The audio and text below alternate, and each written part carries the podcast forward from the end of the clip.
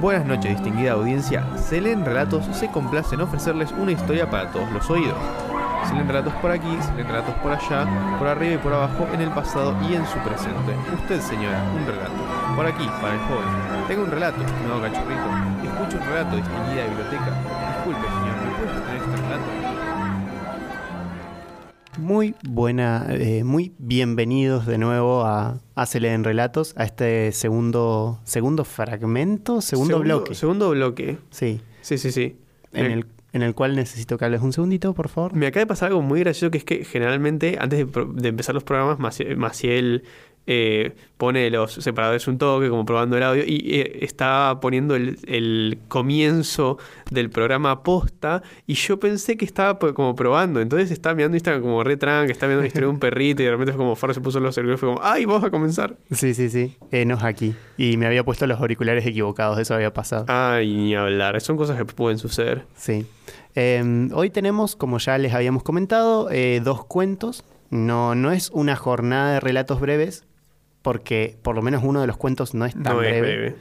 Pero eh, elegimos dos porque tienen como una especie de temática común que ya les habíamos adelantado, es la circularidad. Para quienes acaban de llegar, es la circularidad. ¿Cómo que hay quienes acaban de llegar? ¿Quiénes ¿Cómo acá? a- Y Pero tenés gente- que escuchar las dos partes del programa. Sí. No vale escuchar una sola. Sí, sí, sí. Es como decir. El tema es que si escuchas el podcast hay un pedacito que no está.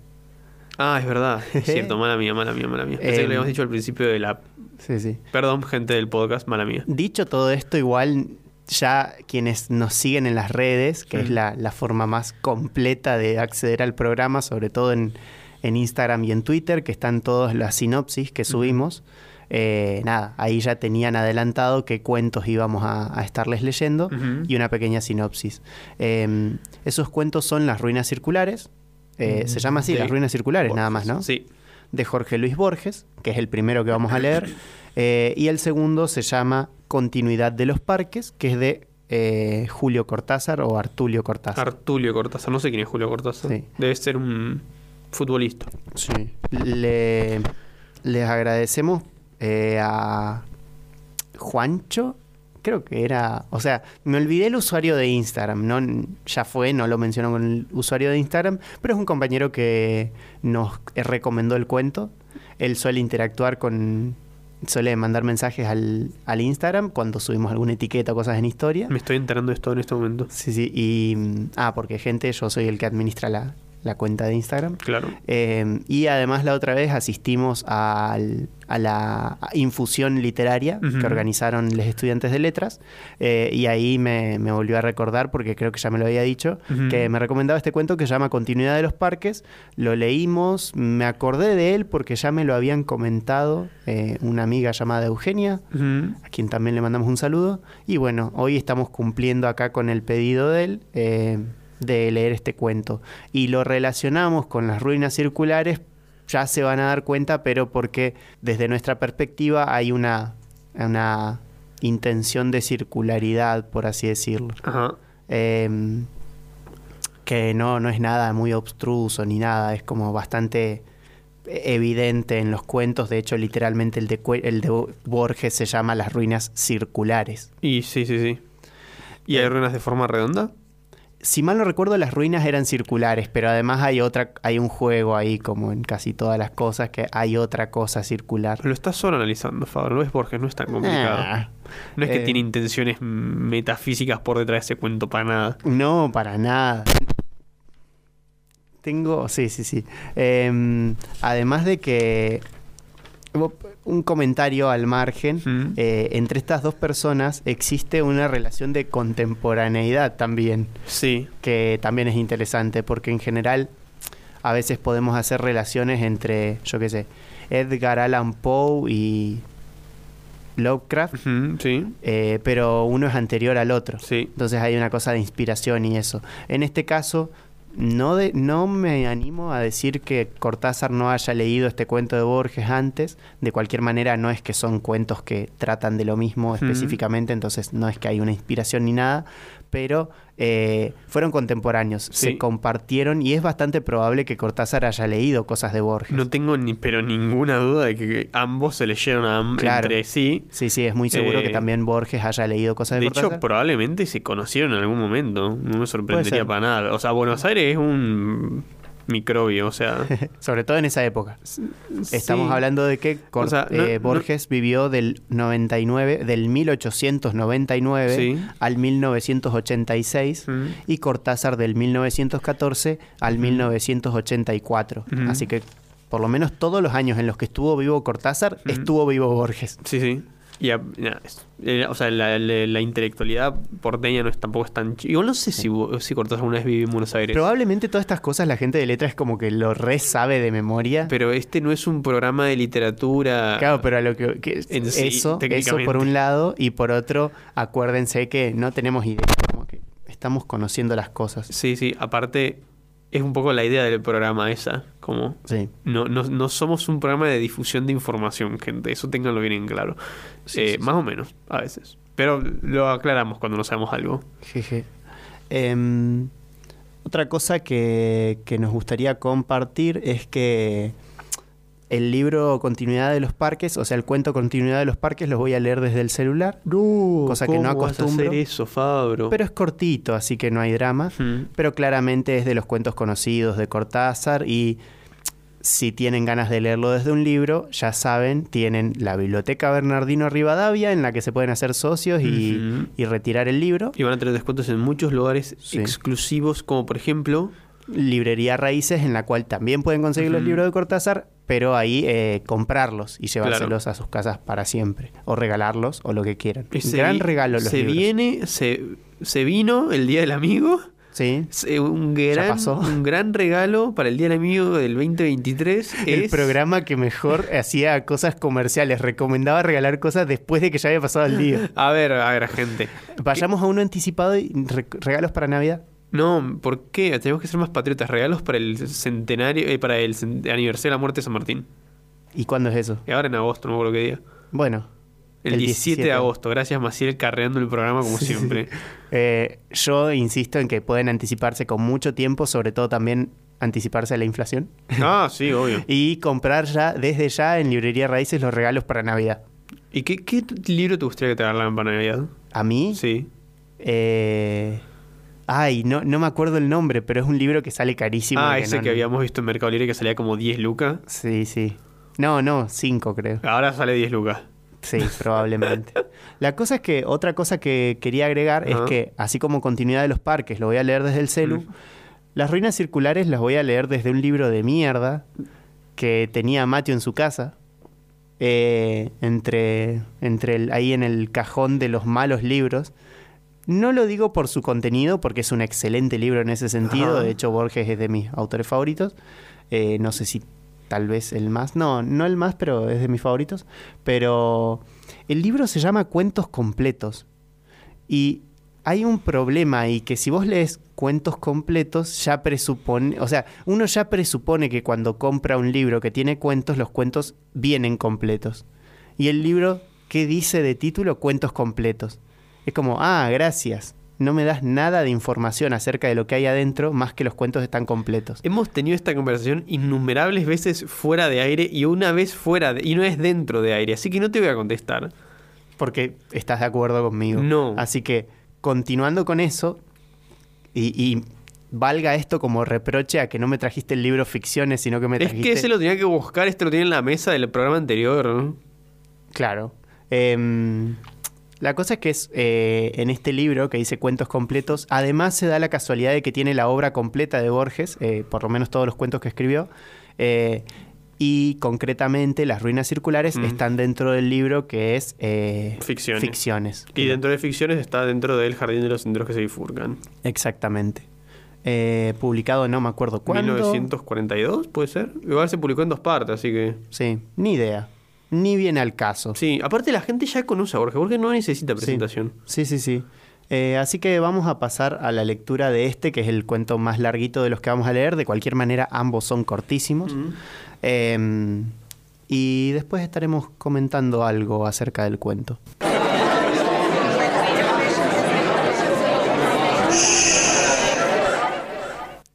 Las ruinas circulares. Nadie lo vio desembarcar en la unánime noche. Nadie vio la canoa de bambú sumiéndose en el fango sagrado, pero a los pocos días nadie ignoraba que el hombre taciturno venía del sur y que su patria era una de las infinitas aldeas que están aguas arriba, en el flanco violento de la montaña, donde el idioma zen no está contaminado por no está contaminado de griego y donde es, donde es infrecuente la lepra.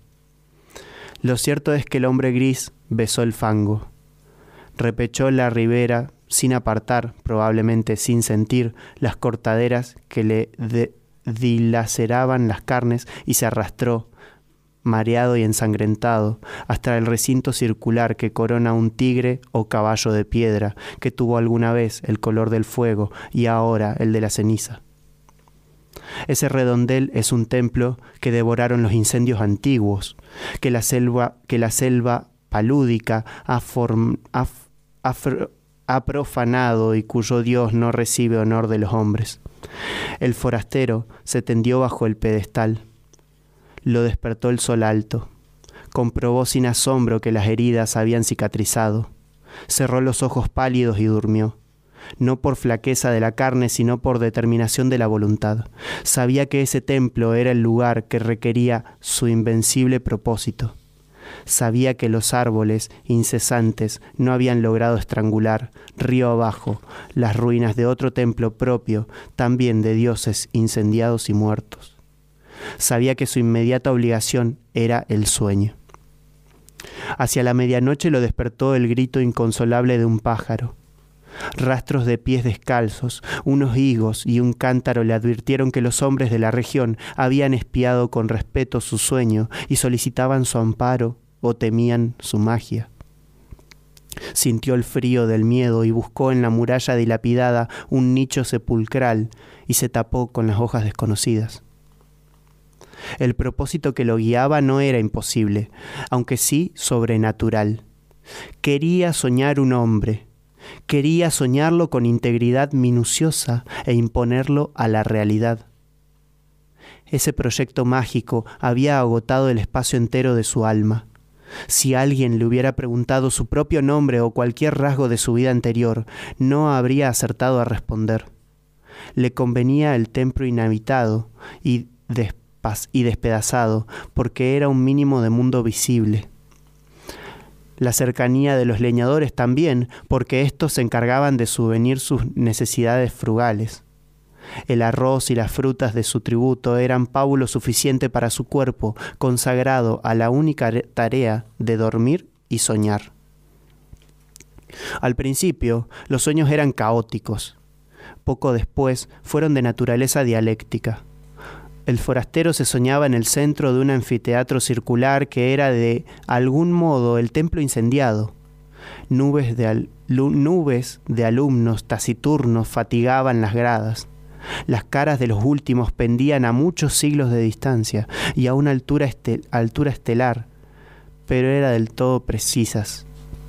El hombre les dictaba lecciones de anatomía, de cosmografía, de magia los rostros escuchaban con ansiedad y procuraban responder con entendimiento, como si adivinaran la importancia de aquel examen que redimiría a uno de ellos de, su condición de vana apariencia y lo interpolaría en el mundo real. El hombre, en el sueño y en la vigilia, consideraba las respuestas de sus fantasmas. No se dejaba embaucar por los impostores, adivinaba en ciertas perplejidades una inteligencia creciente buscaba un alma que mereciera participar en el universo. A las nueve o diez noches comprendió con alguna amargura que nada podía esperar de aquellos alumnos que aceptaban con pasividad su doctrina y sí de aquellos que arriesgaban, a veces, una contradicción razonable. Los primeros, aunque dignos de amor y de buen afecto, no podían ascender a individuos. Los últimos preexistían un poco más. Una tarde, ahora también las tardes eran tributarias del sueño, ahora no velaba sino un par de horas en el amanecer. Licenció para siempre el vasto colegio ilusorio y se quedó con un solo alumno. Era un muchacho taciturno, cetrino, díscolo, a veces, de rasgos afilados que repetían los de su soñador. No lo desconcertó por mucho tiempo la brusca eliminación de los condiscípulos. Su progreso, al cabo de unas pocas lecciones particulares, pudo maravillar al maestro. Sin embargo, la, catástrofe sobrevino. El hombre, un día, emergió del sueño como de un desierto viscoso. Miró la vana luz de la tarde que al pronto confundió con la aurora y comprendió que no había soñado. Toda esa noche y todo el día la intolerable lucidez del insomnio se abatió contra él. Quiso explorar la selva, extenuarse. Apenas alcanzó entre la cicuta unas rachas de sueño débil veteadas fugazmente de visiones de tipo rudimental, inservibles. Quiso congregar al colegio y apenas hubo articulado unas breves palabras de exhortación, éste se desformó, se borró. En la casi perpetua vigilia, lágrimas de ira le quemaban los viejos ojos. Comprendió que el empeño de moldear la materia incoherente y vertiginosa de que se componen los sueños es el más arduo que puede es el más arduo que puede acometer un varón, aunque, aunque, penetre todos los aunque penetre todos los enigmas del orden superior y del inferior. Mucho más arduo que tejer una cuerda de arena o que amonedar el viento sin cara. Comprendió que un fracaso inicial era inevitable. Juró olvidar la enorme alucinación que lo habían desviado al principio y buscó otro método de trabajo. Antes de ejercitarlo, dedicó un mes a la reposición de las fuerzas que habían malgastado el delirio. Abandonó toda premeditación de soñar y casi actuó, casi acto continuo, logró dormir un trecho razonable de días. Las raras veces que soñó durante ese periodo, no reparó en los sueños. Para reanudar la tarea, esperó que el disco de la luna fuera perfecto. Luego, en la tarde, se purificó en las aguas del río. Adoró los dioses planetarios, pronunció las sílabas lícitas de un nombre poderoso y durmió. Casi inmediatamente soñó con un corazón que latía.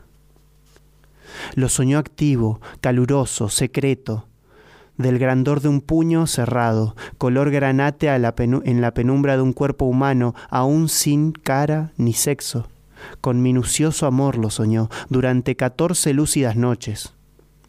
Cada noche lo percibía con mayor evidencia.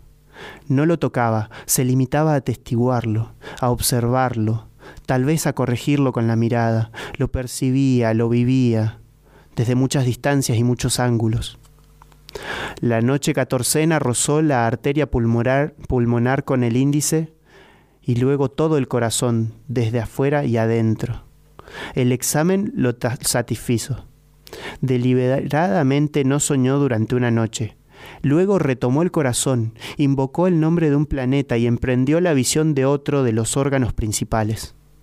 Antes de un año llegó al esqueleto, a los párpados. El pelo innumerable fue tal vez la tarea más difícil. Soñó un hombre íntegro, un mancebo, pero éste no se incorporaba ni hablaba ni podía abrir los ojos. Noche tras noche, el hombre lo soñaba dormido.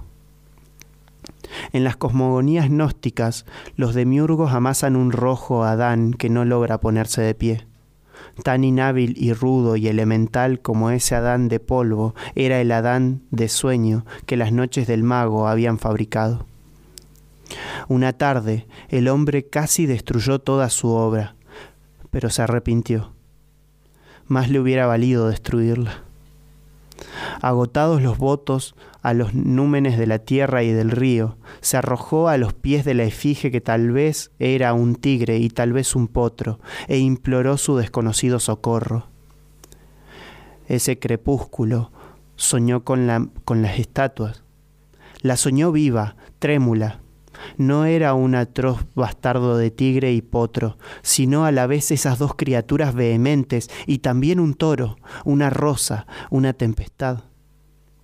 Ese múltiple, ese múltiple Dios le reveló que su nombre terrenal era fuego, que en ese templo circular, y en otros iguales, le habían rendido sacrificio y culto y que mágicamente animaría al fantasma soñado, de suerte que todas las criaturas, excepto el fuego mismo y el soñador, lo pensaran un hombre de carne y hueso. Le ordenó que una vez instruidos en los ritos, lo enviaría al otro templo despedazado, cuyas pirámides persisten aguas abajo, para que alguna voz lo glorificara en aquel edificio desierto. En el sueño del hombre que soñaba, el soñado se despertó. El mago ejecutó unas órdenes, consagró un plazo que finalmente abarcó dos años a, descubrirle los arcanos del, a describirle los arcanos del universo y del culto del fuego. Íntimamente le dolía apartarse de él. Con el pretexto de la necesidad pedagógica, dilataba cada día las horas dedicadas al sueño. También rehizo el hombre derecho, acaso deficiente a veces lo inquietaba una impresión de que ya todo eso había acontecido. En general, sus días eran felices. Al cerrar los ojos pensaba, ahora estaré con mi hijo. O, más raramente, el hijo que he engendrado me espera y no existirá si no voy. Gradualmente lo fue acostumbrando a la realidad. Una vez le ordenó que embanderara una cumbre lejana. Al otro día flameaba la bandera en la cumbre. Ensayó otros experimentos análogos cada vez más audaces. Comprendió con cierta amargura que su hijo estaba listo para nacer, tal vez impaciente. Esa noche lo, besó por primera vez y lo envió al otro templo cuyos despojos blanqueaban río abajo, a muchas leguas de inextricable selva y de ciénaga.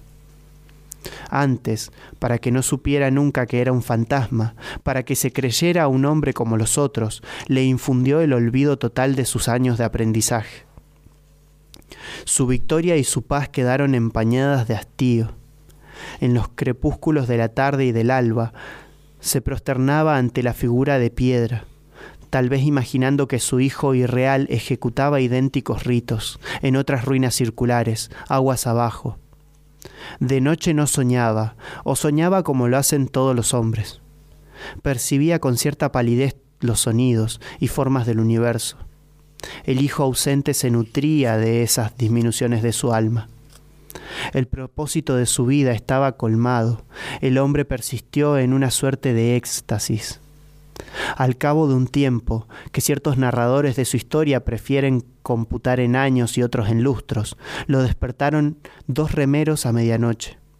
No pudo ver sus caras, pero le hablaron de un hombre mágico en un templo del norte, capaz de hollar el fuego y de no quemarse. El mago recordó bruscamente las palabras del dios. Recordó que de todas las criaturas que componen el orbe, el fuego era la única que sabía que su hijo era un fantasma. Ese recuerdo, apaciguador al principio, acabó, por atormentarlo. Temió que su hijo meditara en ese privilegio anormal y descubriera de algún modo su condición de mero simulacro. No ser un hombre, ser la proyección del sueño de otro hombre, qué humillación incomparable, qué vértigo. A todo padre le interesan los hijos que ha procreado, que ha permitido una mera confusión o felicidad. Es natural que el mago temiera por el porvenir de aquel hijo, pensado entraña por entraña y rasgo por rasgo en mil y una noches secretas. El término de sus cavilaciones fue brusco, pero lo prometieron algunos signos. Primero, al cabo de una larga sequía, una remota nube en un cerro, liviana como un pájaro, Luego, hacia el sur, el cielo que tenía el color rosado de la encía de los leopardos. Luego, las humaredas que derrumbraron el metal de las noches. Después, la fuga en pánico de las bestias. Porque se repitió lo acontecido hace muchos siglos. Las ruinas del santuario del dios del fuego fueron destruidas por el fuego. En un alba sin pájaros, el mago vio cernirse contra los muros el incendio concéntrico. Por un instante pensó refugiarse en las aguas, pero luego comprendió que la muerte venía a coronar su vejez y a absolverlo de sus trabajos. Caminó contra los jirones del fuego. Estos no mordieron su carne. Estos lo acariciaron y lo inundaron sin calor y sin combustión. Con alivio, con humillación, con terror, comprendió que él también era una apariencia, que otro estaba soñándolo. Se leen relatos. Un té de hierbas ensoñadoras, cosechadas en granjas de la medianoche, acompañadas de suaves comentarios no literarios que empiezan en 3, 2, 1. Bueno, creo que va a ser necesario un reconto. Sí. Porque este, más incluso que los que el otro cuento de Borges que leímos, este me parece que es el cuento más difícil de decirle al libro que hemos leído nunca. Sí, sí, sí, tienen, tienen eso los cuentos de Borges. No creo que sea este de sus cuentos más obstrusos. Sí creo que es... Eh, ¿El más obstruso que hemos leído? Claro, es difícil de seguirle el hilo eh, oralmente. Tal vez leerlo es mucho más fácil que escucharlo. Sí. Pero era un... Con paciencia y sobre todo en el podcast que puedes frenar, volver y etcétera, se puede escuchar. Y sobre todo era una excusa para, para mostrarles eh, un diálogo acerca de la circularidad. Eh, el reconto, entonces, más o menos, o sea, resumen de, la historia, eh, arranca con que una persona llega del sur, siendo el sur arriba. Sí. Tuvimos muchas discusiones al respecto de dónde transcurría este cuento. Sí, y la geográficamente. Y de que transcurre en Colombia. No vamos a justificar. para mí era Brasil. Para mí era Colombia. Claro, no llegamos. Pensé que habíamos llegado a la conclusión de que era en Colombia. No, no. Yo di todos mis argumentos porque era en Colombia. Y yo también los de Brasil. No. Sí. ¿Cuál? Que, literalmente, de hecho, toda. Bueno, no vamos a volver a tener esa discusión. Pensé que habíamos llegado a una conclusión, no llegamos a una conclusión, pero este cuento transcurre geográficamente en Colombia. Sí, eh, dato curioso que sacamos en esa discusión: no hay muchos ríos que corran hacia el norte, eh, que tengan esa dirección sur-norte. En el mundo. Ni siquiera solamente en Sudamérica o algo así. Sí, sí. o sea, em, hay, obviamente, pero no son tantos como uno podría pensar. No soy tanto. La mayoría corren para el otro lado. Em, la cosa es que una persona llega del sur, hmm. ahí medio entre ciénagas, en una canoa, se baja del río, se mete ahí y llega a un lugar donde hay unas eh, ruinas. Sí, las ruinas circulares. Unas ruinas circulares que tienen una estatua que no se entiende bien si es un tigre, si es un caballo. Pero resulta, resulta que son tiempo. Sí, spoiler, son de un dios que es un dios que es un caballo, que es un tigre, que también es un toro, que es una flor, que es una tempestad. Vaya combinación de cosas. Em, la cosa es que la gente que vivía ahí por la zona resulta que les da miedo a esa persona que llega, entonces lo adoran como a un dios para que los proteja o por lo menos no los haga bosta y le llevan comida y eso. Entonces la persona vive de arriba. Vive de arriba, literal. Entonces está ahí tranca en ese lugar. ¿Qué hace? ¿Qué, misión tiene esa persona? Es soñar un hombre. Soñar un hombre, exactamente, y crearlo. O sea, soñarlo en un sentido creador, ¿no? no simplemente dormir y, oh, soñé con un hombre. Em, entonces está ahí, vive de arriba y lo único que tiene que hacer es tratar de dormir lo más posible y tener estos sueños que son como creadores. Primero, tiene un sueño en el que sueña con un anfiteatro, un... Sí, no, no es un anfiteatro lo que quiero decir, es un... Bueno, un público de estudiantes. Eh, un Ay, eh, como una clase, una, como el aula magna de la uni. Claro, sí, ay. pero es circular. un teatro griego, puede ser. Claro, tiene alrededor un montón de estudiantes que no terminan de ser corpóreos, no terminan de ser personas. Eh, ahí hay unas cosas muy bonitas que después vamos a retomar, pero bueno, sueña con este coso de estudiantes, termina teniendo un estudiante que es como el, hijo pródigo, ponele, eh, que parece que este va a ser el elegido, el que tiene que soñar, pero resulta que se levanta y cae. Como que no sirve de nada, termina no funcionando. Entonces, tira el laburo a un lado, todo eso, se va ahí, de, de pasa tiempo. Eh, ¿Cómo se dice cuando pasa un lapsus de tiempo y me lo salteo? Eh, elipsis. Elipsis. Eh, empieza a soñar de nuevo, pero esta vez sueña un corazón. Lo sueña latiendo. El corazón lo inspecciona un montón, lo sueña varias veces, lo sueña con mucha más paciencia esta vez. Está perfecto. Después sigue soñando y le va soñando más partes del cuerpo termina soñando una persona completa. Pero ¿qué pasa? No le puede dar vida. ¿Quién le da vida? Este dios que era como un tigre, caballo, Le da vida. Y le dice que, bueno, que le, le va a enseñar, el- como que este, esta persona, este mago, le enseña todas las cosas del mundo a esa persona que creó, pero después lo tiene que mandar a las ruinas siguientes, Claro. porque hay otras ruinas río abajo. Entonces, esta persona eh, aprende todas las cosas que le enseña el mago, después el mago le borra la memoria. ¿Por qué? Porque no quiere que, que sepa que no es un humano de verdad. Claro. Entonces le borra la memoria, pumba, lo manda a las otras ruinas.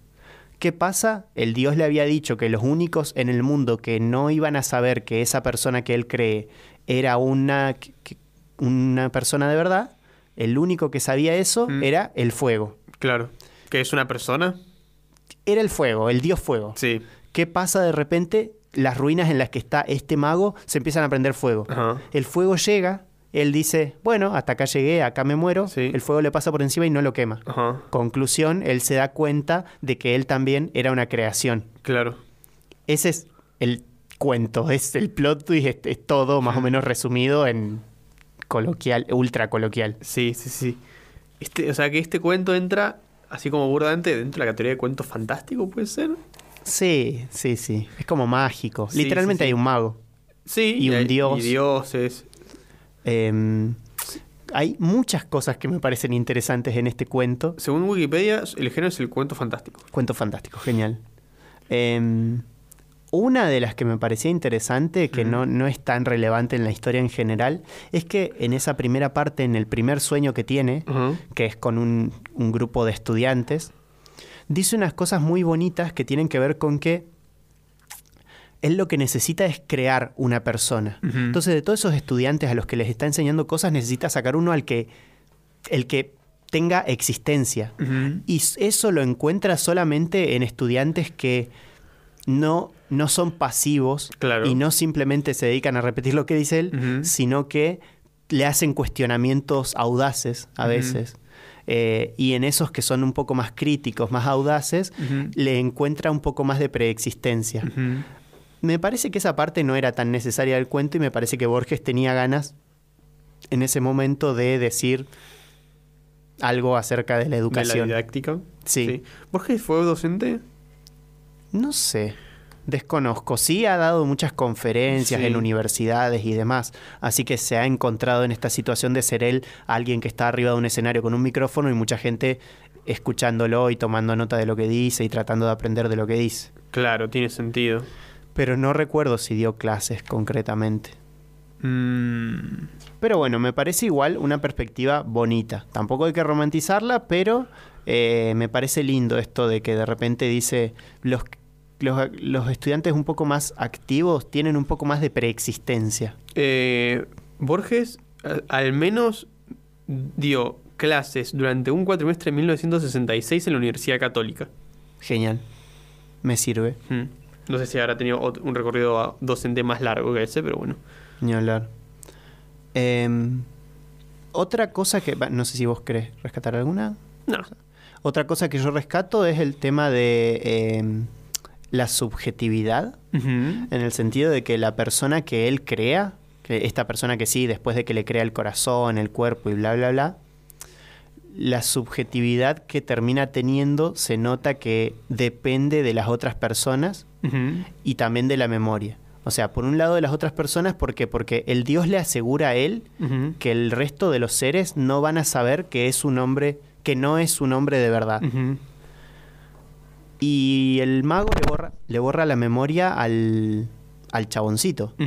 Ergo, eh, es una persona de verdad.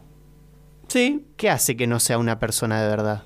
Que el fuego no lo quema. Y bueno, pero en tanto no te enteres que el fuego no lo quema, es una persona de es verdad. un superpoder. Que, o sea, es una persona que tiene Claro. inmunidad al fuego. Claro.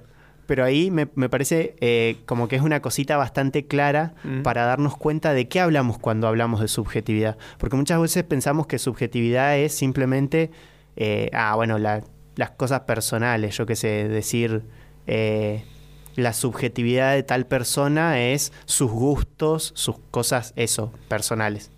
Ah.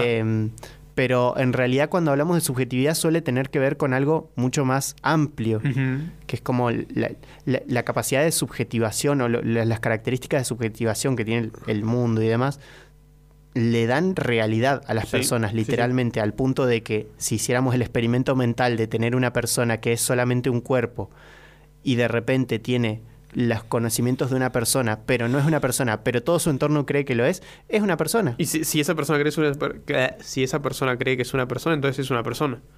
Sí, No hay mucha diferencia entre el procedimiento de crear una persona a través de soñarlo o a través de mamá, papá se quisieron Claro. mucho. Y Sí, sí, sí. Al final el, el resultado es que tenés una persona. sí. No, no hay mucha diferencia al respecto de eso. Totalmente. Con Ahí- ese criterio podríamos pensar que los bebés in vitro no son personas o no tienen subjetividad, claro, porque se crearon de una manera diferente.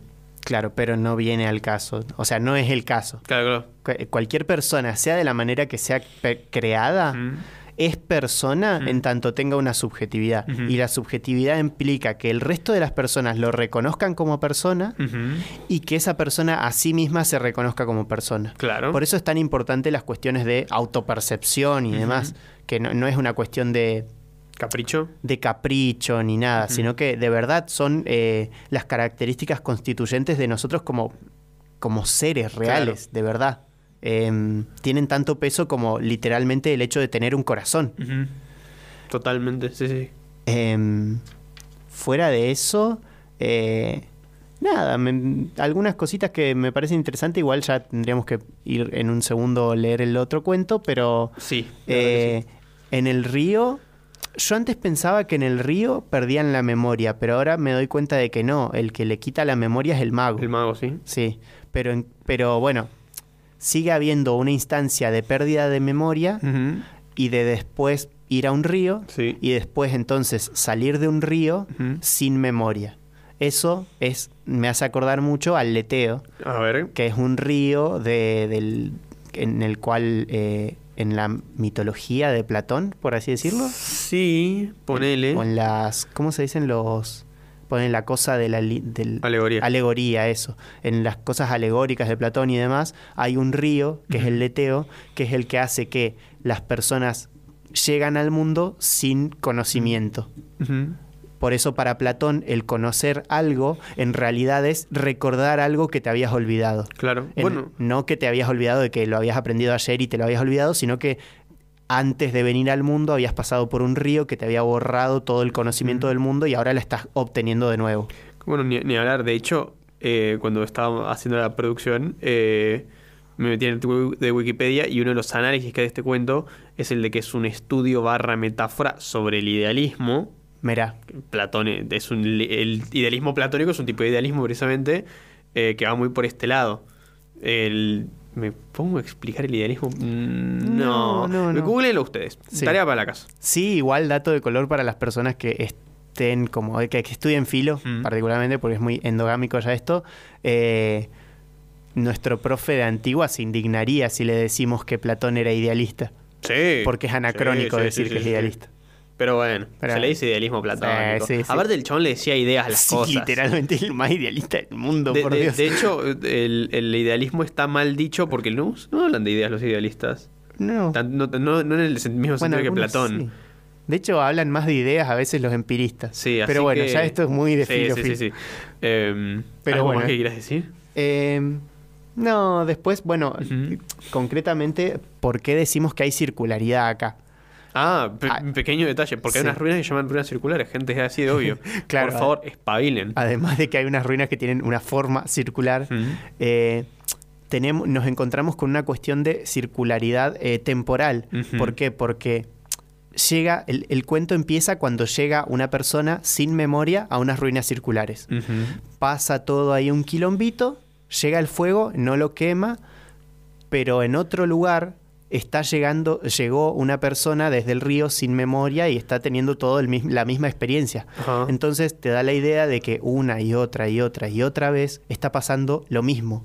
De hecho, tal vez la persona, el mago que llegó originalmente al cuento, es la misma persona que después se fue por el río Claro. y volvió a venir por el otro lado del río, por así decirlo. Tal vez el río incluso hacía un círculo y él no lo sabía. O sea que al final en las ruinas circulares no es más que una reinterpretación del Día de la Marmota. Claro, puede ser una especie del Día de la Marmota un Mm. poco más... mm, Filosófico y complejo. Mucho más raro, sí. Sí, sí, sí. Pero en ese sentido ahí tenemos una circularidad principalmente temporal y también espacial. Porque ahí está el mismo río. Sí, o sea, podríamos plantear las siguientes También hipótesis. el río, acordate que suele ser una metáfora del tiempo, entonces también ahí está ese juego. Claro, pero podríamos plantear la siguiente, eh, las siguientes dos hipótesis, en mi mente por lo menos, que, que se corresponderían con el cuento. Una es que hay un río infinito Mm. y que hay infinitos, infinitas ruinas circulares. Ajá. Y que entonces hay un mago que llega a unas ruinas y envía a su creación a las siguientes ruinas Ajá. mientras tanto ese envía otra y así ad infinitum. Ajá. Y es circular en el sentido de que está ocurriendo lo mismo una y otra vez, pero en diferentes lugares. Otra, de- otra hipótesis es que literalmente hay una sola ruina o dos ruinas o un número, número X, limitado de ruinas, Claro, sí. pero limitado y que están literalmente en un círculo. Ajá. Y que entonces vos te vas por el río, pero resulta que llegas a unas ruinas y después siempre terminás llegando a la misma ruina. Mm. Entonces es circular temporal y espacialmente. ¿Cuáles de las opciones es? No viene al caso, No importa, Pero- literalmente no importa. pero ahí tenemos un tipo de circularidad y todas las reflexiones metafísicas que se pueden hacer alrededor. Y ahora pasaríamos a la lectura del cuento Continuidad de los Parques, que eh, quédense tranquiles, es mucho más corto. Ya previmos Sí. que el otro era un poco más denso, es mucho más corto, así que se los leemos en cinco segundos.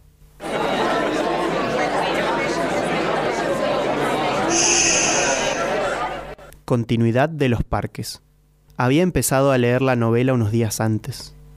La abandonó por negocios urgentes. Volvió a, a abrirla cuando regresaba en tren a la finca. Se dejaba interesar lentamente por la trama, por el dibujo de los personajes. Esa tarde, después de escribir una carta a su apoderado y discutir con el mayordomo una cuestión de aparcerías, volvió al libro en la tranquilidad del estudio que miraba hacia el Parque de los Robles. Arrellando en su sillón favorito, de espaldas a la puerta que lo hubiera molestado como una irritante posibilidad de intrusiones, dejó que su mano izquierda acariciara una y otra vez el terciopelo verde y se puso a leer los últimos capítulos. Su memoria retenía sin esfuerzo los nombres y las imágenes de los protagonistas. La ilusión novelesca lo ganó casi enseguida. Gozaba del placer casi perverso de irse desgajando línea a línea de lo que lo rodeaba y sentir a la vez que su cabeza descansaba cómodamente en el terciopelo del alto respaldo, que los cigarrillos seguían al alcance de la mano, que más allá de los ventanales danzaba el aire del atardecer bajo los robles. Palabra a palabra, absorbido por la sórdida disyuntiva de los héroes, dejándose ir hacia las imágenes que se, que se concertaban y adquirían color y movimiento, fue testigo del último encuentro en la cabaña del monte. Primero entraba la mujer, recelosa. Ahora llegaba el amante, lastimada la cara por el chicotazo de una rama. Admirablemente re- restañaba ella la sangre de sus besos, la sangre con sus besos, pero él rechazaba las caricias. No había venido para repetir las ceremonias de una pasión secreta, protegida por un mundo de hojas secas y senderos furtivos. El puñal se entibiaba contra su pecho, y debajo latía la libertad agazapada. Un diálogo anhelante corría por las páginas como un arroyo de serpientes, y se sentía que todo estaba decidido desde siempre. Hasta esas caricias que enredaban el cuerpo del amante con, como queriendo retenerlo y disuadirlo. Dibujaban, dibujaban abominablemente la figura de otro cuerpo que era necesario destruir. Nada había sido olvidado. Coartadas, azares, posibles errores. A partir de esa hora cada instante tenía su empleo minuciosamente atribuido. El doble repaso, despiadado, se interrumpía apenas para que una mano acariciara una mejilla. Empezaba a anochecer. Sin mirarse ya, atados rígidamente a la tarea que los esperaba, se separaron en la puerta de la cabaña. Ella debía seguir por la senda que iba al norte. Desde la senda opuesta a él se volvió un instante para verla correr con el pelo suelto. Corrió a su vez, parapetándose en los árboles y los setos, hasta distinguir en la bruma malva del crepúsculo la, la alameda que llevaba a la casa. Los perros no debían ladrar y no ladraron. El mayordomo no estaría a esa hora y no estaba. Subió los tres peldaños del porche y entró. Desde la, desde la sangre galopando en sus oídos le llegaban las palabras de la mujer. Primero una sala azul, después una galería, una escalera alfombrada. En lo alto, dos puertas. Nadie en la primera habitación, nadie en la segunda. La puerta del salón y entonces el puñal en la mano, la luz de los ventanales, el alto respaldo de un señor, de un sillón de terciopelo verde, la cabeza del hombre en el sillón, leyendo una novela. Se leen relatos. Un programa en el que se leen relatos y después se habla de ellos. O el viejo arte de sacarle el jugo a las piedras. Qué grande Artulio y su ¿Y cuento. su banda? Ah, pensé que Artulio Cortázar había hecho la canción. No, eh, acabamos de escuchar un tema de Sui Generis que no me acuerdo el nombre. Estación, gracias Maciel carreando el programa como siempre. Eh, acabamos de leer entonces Continuidad de los Parques, que es de Cortázar. Que dato de color se llamaba Florencio. Eh, sí, sí, sí, sí. eh, y que tiene un tipo de circularidad diferente al otro. En el caso del, del otro, habíamos dicho que, era un, que podía ser una circularidad temporal y espacial o solo temporal. Pero en- justamente entonces lo principal era El lo tiempo, temporal. sí. Claro. Lo cual es muy borgiano de por sí. Sí. En este caso eh, encontramos una especie de circularidad más espacial. Interdimensional. Ni hablar. O sea, espacial, sí. Es una forma del espacio, ponele, Sí. para nosotros que no somos científicos. Ah, ¿o no? ¿Vos no sos científico? ¿Dónde está No. tu licenciatura en físico-química, Fabricio? En físico-química. Eh, Bien. ¿Querés que hagamos un reconto súper breve de este cuento? o sea, creo que se entiende. Básicamente un chabón se pone a leer un, un cuento, Una novela. una novela, perdón. eh, En la novela hay unos personajes que eh, tienen una escena ahí en una cabaña y se van corriendo. Una mujer para un lado y un señor para otro. Sí. Para un bosque.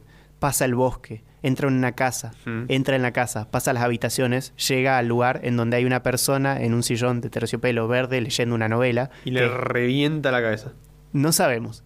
Pero es lo que nos describieron de la persona que estaba ahí al principio del cuento. dando a entender que la persona del principio del cuento. Claro. Bien. Mm, De acá sacamos primero diferentes interpretaciones. Sí.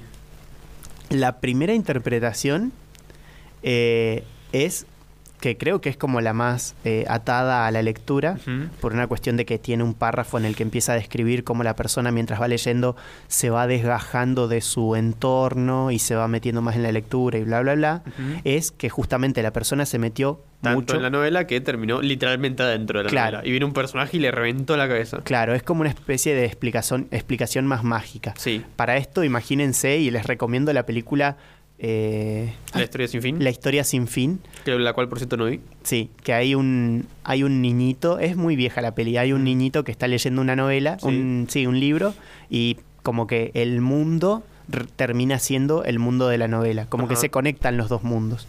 Es una explicación un poco mágica, pero Sí. bueno, te- la, la lectura de este cuento te incita a eso, Sí. a decir, uh, mira, estaba leyendo una novela y de repente el asesino está ahí en el mundo real. Ah. Ujú. Por otro lado, eh, Teníamos otras dos interpretaciones. Sí. Que una es que. Una la noté como se puso a leer un cuento que existía en el meta y la verdad que no sé a qué nos referimos Se- con eso. la digo yo porque Ah, esa era dale. la mía. O sea, un- la segunda mía. Que él vive en el mundo del libro.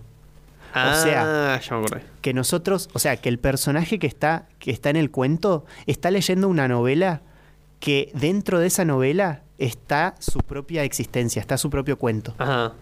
Eh, es raro de explicar, no sé cómo decirlo, pero es como que yo escriba un cuento y digo, bueno, está el personaje Matthew. Sí. Matthew está leyendo un cuento. Sí. En el libro de cuentos está este cuento que vos estás leyendo. Sí, sí, sí. ¿Se entiende? Entonces, yo, va, que yo te entiendo, pero no sé si te entenderá la gente Sí. porque justo estaba cuando lo, lo explicaste. claro. Pero es que es como una cuestión ya más de meta y no meta, pero no es mágica la explicación. Ah, con- con- ¿a qué nos referimos con meta? Porque es un término Oh, de no. rol. Ah, claro. Claro. eh, Uf. Bueno, me- eh, eh, eh, vieron que cuando se rolea y se juega D&D, Sí. eh, Dragones y Mazmorras, está los el mundo de los personajes y el mundo de los jugadores al que llamamos meta. Claro. ¿Se entiende? Entonces, es- Imagínense con, con un jueguito de compu, es mucho Ajá. más fácil. A ver. Vos tenés, eh, yo que se está jugando al Minecraft. Sí. Bueno, el mundo del Minecraft, o sea, Sí. ahí adentro donde Sí. está el personaje y bla, bla, bla, sería el mundo del Minecraft. El meta sería vos sentado en una computadora jugando. Bien, ahí explicamos lo que es el meta. Bien, Eh, a eso me refiero que eh, vos tenés en el cuento entonces un, un personaje que está leyendo un cuento que además está adentro del libro que está leyendo. Hmm. Em, Y la última explicación, que es la más sencilla de todas, es que simplemente Cortázar utiliza unas eh, tretas eh, escriturales, eh, Sí. narrativas, para hacerle creer al lector que el personaje se está metiendo en la novela, pero en realidad nunca se metió y simplemente está escribiendo otra escena que después va a terminar con eh, en el mismo espacio que el hecho que está leyendo originalmente. ¿Lo expliqué bien? mm, no te entendí. Es así, como que eh, Cortázar está escribiéndolo de tal manera que creemos que se está metiendo en la novela, Sí. pero en realidad lo que está pasando es que simplemente está yendo a describir otra situación en otro espacio, en el mismo mundo, Claro. que después se mueve esa acción hasta donde está el lector del libro. Claro, el claro, o sea, lo- ahora me acuerdo lo que Sí. me habías dicho, o sea que simplemente cuando empezó el cuento estaba describiendo a una persona en un sillón verde Sí. en, un- en el mundo, Sí. después en el siguiente párrafo pasó a describir unas cosas de la novela que está leyendo y después en el siguiente volvió a describir el mundo Claro. real. Simplemente te engañó como que sigue contándote la novela, pero en realidad te pasó a de nuevo describir el mundo real. Exactamente. Esas tres interpretaciones, probablemente la que más se apega al texto Sí. y a las intenciones de Cortázar es la primera. es la primera, claro. Pero las otras dos son divertidas, así que Sí. las incluimos. A mí la que más me gusta es la segunda, pero, pero sí me... Es la y- más borgiana. Sí, pero sigo pensian- pensando en que la primera es como la, más, la más del cuento. Y, Y lo último que teníamos como para comentar, creo, no sé Sí, si... sí, decilo en, en menos de un minuto. Sí, eh, es que en resumen o haciendo una especie de comparación que no es justa porque los cuentos no tratan de lo mismo, no van por el mismo lado en nada. Ah, y recordemos que más o menos terminamos diciendo que la circularidad en las ruinas circulares, la más importante es la del tiempo Y- y en la de Cortázar es la del espacio. Exactamente. Eh, es que Cortázar, por su tipo de escritura, a mí me transmite la sensación de que lo más importante es como la experiencia. Como vos, la, la experiencia en el sentido de que vos lo estás leyendo y te imaginás el lugar y, y como que lo siento más.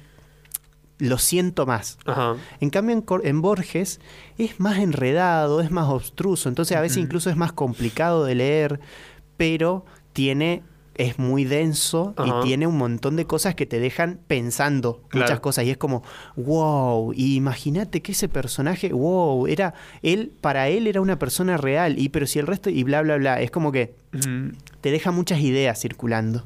En cambio, el de Eh, Cortázar. circulares. Sí, gracias. El de, el de Cortázar no es que no te deje ideas circulando, pero no es tan denso conceptualmente. Pero justamente es más estético, Sí. por así decirlo. Entonces, nada, yo como que desde mi corto conocimiento de ambos, Cortázar me transmite mucha más experiencia y Borges me transmite mucha más conceptualización. Porque también Borges no describe muy bien los lugares Tampoco le interesa. describe las cosas que le importan simbólicamente. Claro. Pero. Así que nada, ahí teníamos dos, dos cuentos entonces circulares de alguna manera.